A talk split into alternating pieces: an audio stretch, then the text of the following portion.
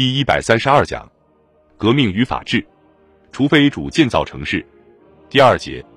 然而，这两次全国性的举动恰逢两股势力，一方是这两场运动的发起人非国教信徒，另一方是国教圣公会的敌对情绪激化的时期。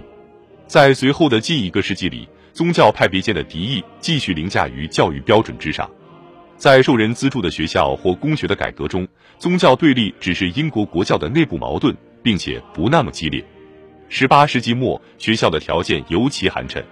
但在一八二九年，广教派教士托马斯·阿诺德 （Thomas Arnold） 在拉格比公学开展他的事业之前，情况有了改观。事实上，他的改革与一八三二年的保守的政治解决方案相似，但持续的时间要长得多。对于那些一心要读大学的人来说，人文教育、拉丁文和希腊文仍然占主导地位。人文教育曾经是为年轻的贵族子弟提供的毫无实用意义的仪式化教育，但现在通过奖学金和助学金，如在牛津和剑桥，它得以提升，开始为中产阶级子弟提供实用教育。中产阶级子弟的目标是为了获得资助、受到教育、进入各个职业行当，但其作用更为深远，引领其他中产阶级子弟去实践进化了的土地贵族的价值观。到一八三二年阿诺德去世的时候，其他历史更久的公立学校已经在纷纷效仿他的模式，而铁路系统的扩展和一八五七年托马斯·休斯 （Thomas Hughes） 的汤姆·布朗求学记 （Tom Brown's School Days） 的显著成功。对这场教育改革运动起到了推波助澜的作用。公学的改造为新一代改革者提供了范例，他们中的许多人就是在那里接受过教育的。与边沁派不同，他们没有制定一个高度统一的计划，而是谋求改造只对贵族和国教教徒开放的教育机构，使其为全社会服务。福丹莫里斯 （F.D. Morris） 的追随者，其中就包括托马斯。休斯试图成为劳资纠纷的仲裁者。一八四八年，他们表达了国有化的理想，其必然结果是把劳工阶层纳入政治社会中。他们并不孤单，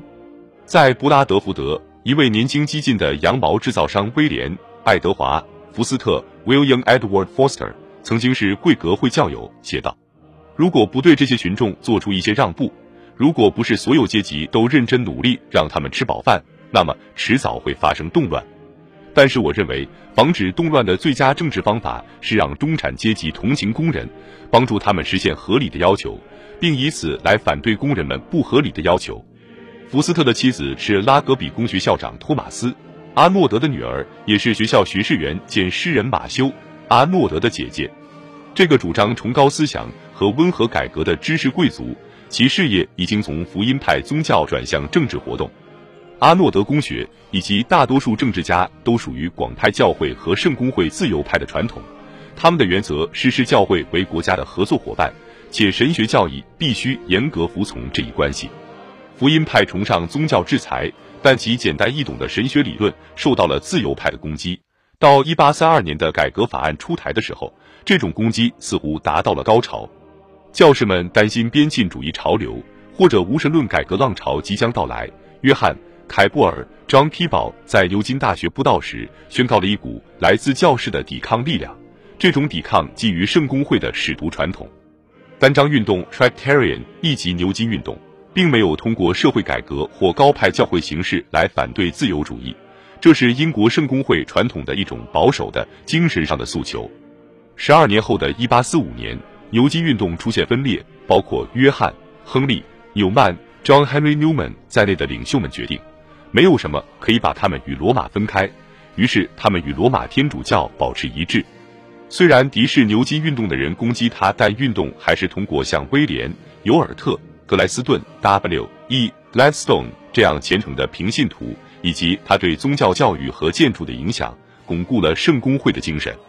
广派教会处境困难，因为他主张从社会学的角度来欣赏宗教。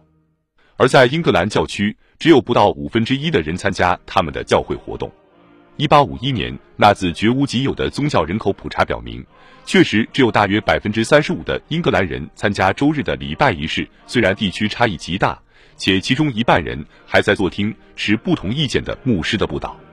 一八四八年和以后的岁月里，广派教会的基督教社会主义者努力去接近劳工阶层。如果说有一个工人是被这个组织的领袖莫里斯 （Frederick Denison Morris） 的神学所说服，那么就有十个工人是受他的同事查尔斯·金斯利 （Charles Kingsley） 的小说的影响，还有更多人是得到了切实的帮助，如勒德洛 （John Malcolm Ludlow） 为各工会做的工作，以及尼尔 （Edward Bensitter Neal） 发动的初期合作社运动。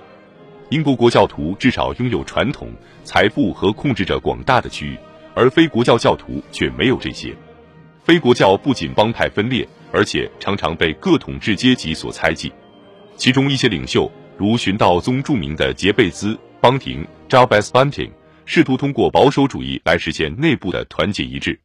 乡村和矿区的非国教教徒的标志是政治激进主义。南威尔士的变化尤为剧烈，城市的精英阶层在政治上也非常激进，如一神论者或贵格会教徒。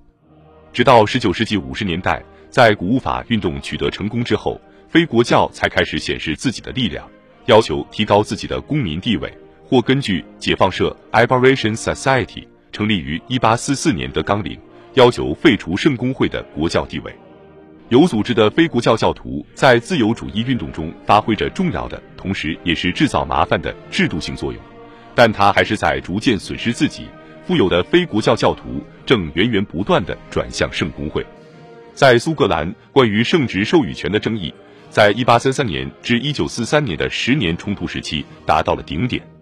最终，已确立的苏格兰教会被瓦解，同时新的独立自由教会建立了。1845年，济贫法出台，苏格兰教会的世俗角色很快就被解除。但宗教政治在19世纪剩下的时间里，继续困扰着苏格兰的中产阶级。